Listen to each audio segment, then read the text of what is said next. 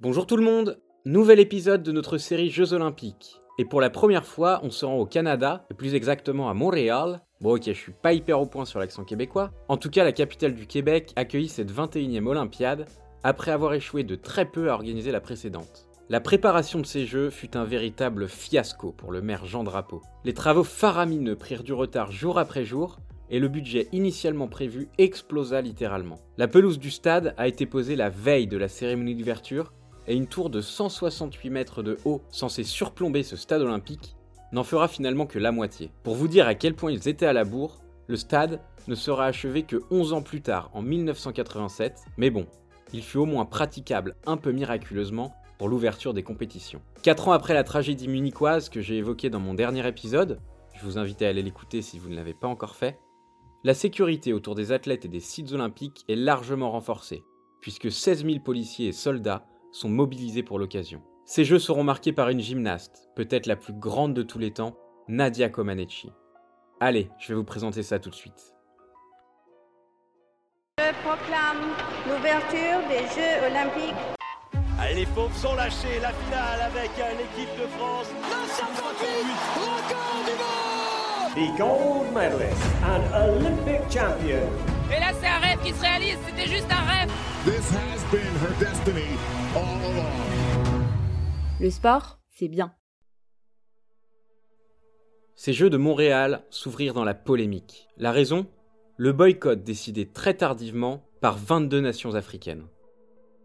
Comme depuis pas mal d'années, l'Afrique du Sud et sa politique d'apartheid fut liée à ces boycotts.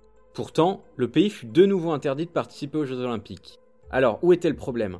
En fait, les 22 nations africaines protestaient contre la participation de la Nouvelle-Zélande. Quel est le rapport, vous allez me dire? L'année précédente, la Nouvelle-Zélande a accepté de jouer des matchs de rugby en Afrique du Sud.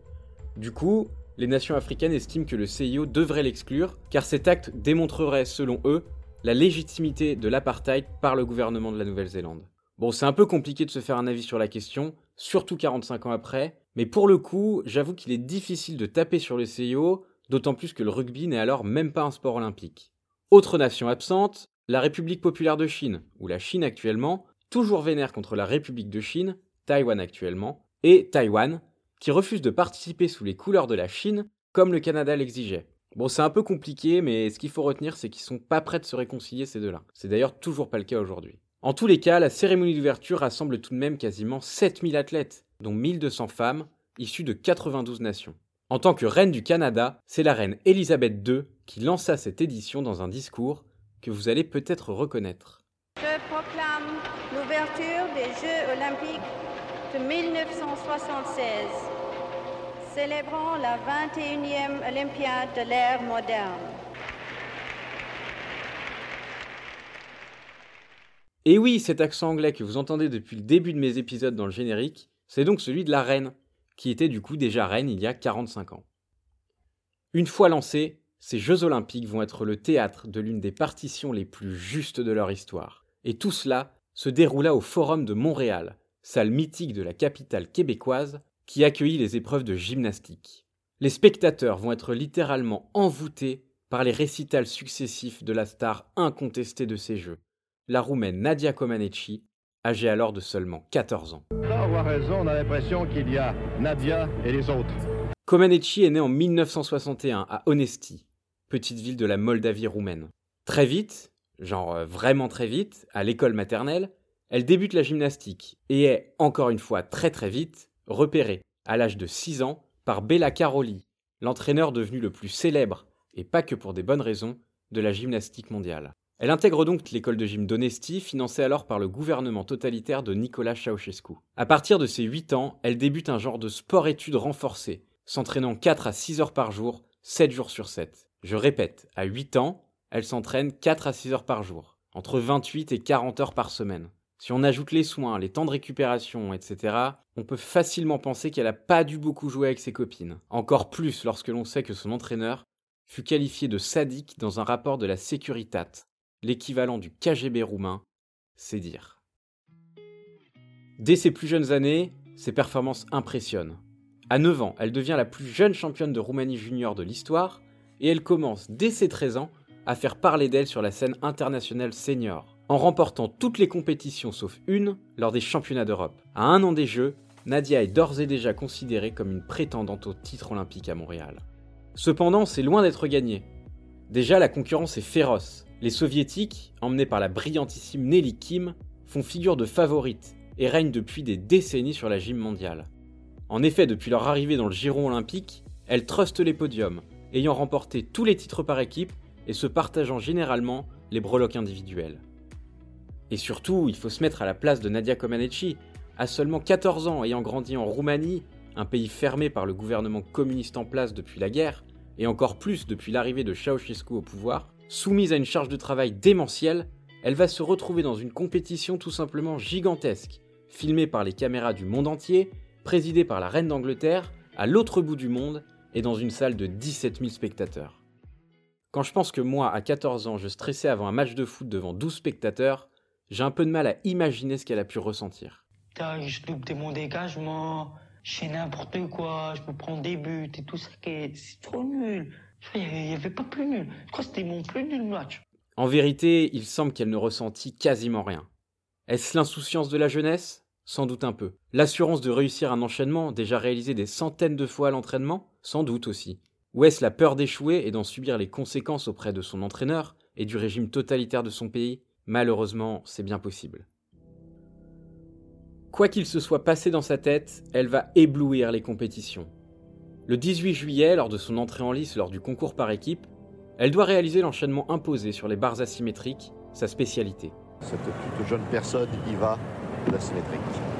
Bonne entrée, une bascule très bien, bonne tenue de jambe, perfection à l'appui tendu. Regardez la hauteur, elle aura sûrement un pointage qui Oh là, et elle se prépare pour faire sa prise d'élan qui est réussie et le hec.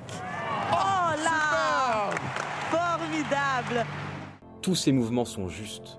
La commentatrice québécoise est subjuguée par la pureté et la précision des gestes de la roumaine. On sent d'ailleurs dans sa voix que la perfection n'est pas loin.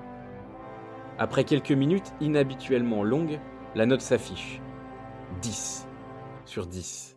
La perfection a alors un visage, celui d'une jeune fille roumaine d'à peine 1m60, aux traits fluets et au sourire qui semble presque forcé. Même les compteurs électroniques de l'organisation n'avaient pas prévu un tel scénario, puisqu'ils affichèrent 1.00, n'ayant pas été programmés pour une telle note. C'est la première fois qu'une gymnaste parvint à atteindre la perfection sur un mouvement lors de Jeux Olympiques. Sous les yeux ébahis des 17 000 spectateurs, Nadia Comaneci s'était alors fait un nom. Durant les jours qui suivirent, elle deviendra une véritable star mondiale, en enchaînant les performances de haut vol, décrochant pas moins de 7 fois cette note qui paraissait jusque-là inaccessible. Et à dire vrai, ces notes ne représentent même pas à quel point la native d'Honesty dominait son sujet. En 2012, l'une des juges de cette édition de Montréal déclara que Comaneci avait obligé les juges à revoir le système de notation suite à ses démonstrations lors de ses différents passages. Elle déclara que, enchaînant deux ou trois figures sans temps mort, alors que les autres n'en produisaient qu'une, si une gymnaste obtenait 9,60, Nadia aurait dû obtenir 11 ou 12. Elle terminera cette édition avec trois titres olympiques, aux barres asymétriques, à la poutre et au concours général, auquel elle ajoutera une médaille d'argent par équipe et une médaille de bronze au sol.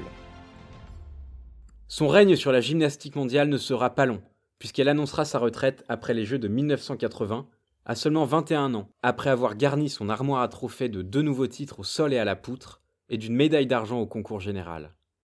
Sa fin de carrière, comme toute sa vie, sera mouvementée en raison du contrôle total que Nicolas Ceausescu, mais également sa femme, jalouse de la célébrité de Nadia, et son fils Niku, qui entretient avec elle une relation forcée, souhaitent garder sur elle. Dès son plus jeune âge, tous ses mouvements ont été étroitement surveillés par le pouvoir de son pays. Consciente de cette surveillance constante, elle souhaita même s'enfuir au cours des Jeux de Los Angeles 84, où elle se rendit en tant que membre de la Fédération roumaine, mais la Securitat, qui la surveillait encore, ne lui en laissa pas l'occasion. À son retour, elle fut interdite de sortie de territoire. Elle y parviendra finalement en 1989, quelques mois avant la révolution qui fera tomber le régime totalitaire de Ceausescu, en franchissant la frontière à pied pour aller s'installer aux États-Unis où elle obtiendra en 2001 la nationalité américaine. Ayant depuis renoué avec son pays d'origine, Nadia Comaneci reste aujourd'hui encore considérée comme l'un des visages des Jeux Olympiques. Ses performances en 1976 sont devenues les plus célèbres de la gym, mettant pour la première fois ce sport sur le devant de la scène mondiale. Si vous voulez voir ces enchaînements, je vous ai mis un petit lien sur mon site internet. Elle fut également en 1999 la première sportive à s'exprimer devant l'ONU pour relater ses différents combats sociaux qu'elle mène avec des organisations de charité afin de faciliter l'accès à l'éducation et aux soins aux enfants de son pays. Un engagement encore actif aujourd'hui qui donne envie de lui attribuer définitivement un 10 sur 10. Bien mal démarrés, ces Jeux Olympiques de Montréal auront été ceux de Nadia Comaneci. À jamais gravée dans l'histoire de l'Olympisme, ses performances ont illuminé une édition qui aura eu le mérite d'effacer au moins partiellement le souvenir encore vivace de la tragédie de Munich. Au classement des médailles, le bloc de l'Est fit carton plein sur le continent américain, puisque l'URSS empocha 49 médailles d'or et finit en tête devant l'Allemagne de l'Est, qui avec 40 médailles d'or arracha la seconde place aux Américains. Toujours dans le dur, la France termina 15e avec 9 petites médailles dont seulement 2 titres. L'édition suivante se déroula à Moscou en 1980 et, en ces temps de guerre froide, vous vous doutez qu'elle sera forcément particulière.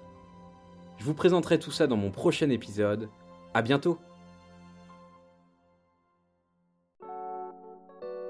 Vous avez aimé? Retrouvez tous nos podcasts sur lesportcestbien.com, mais aussi sur Spotify, Deezer ou Apple Podcasts.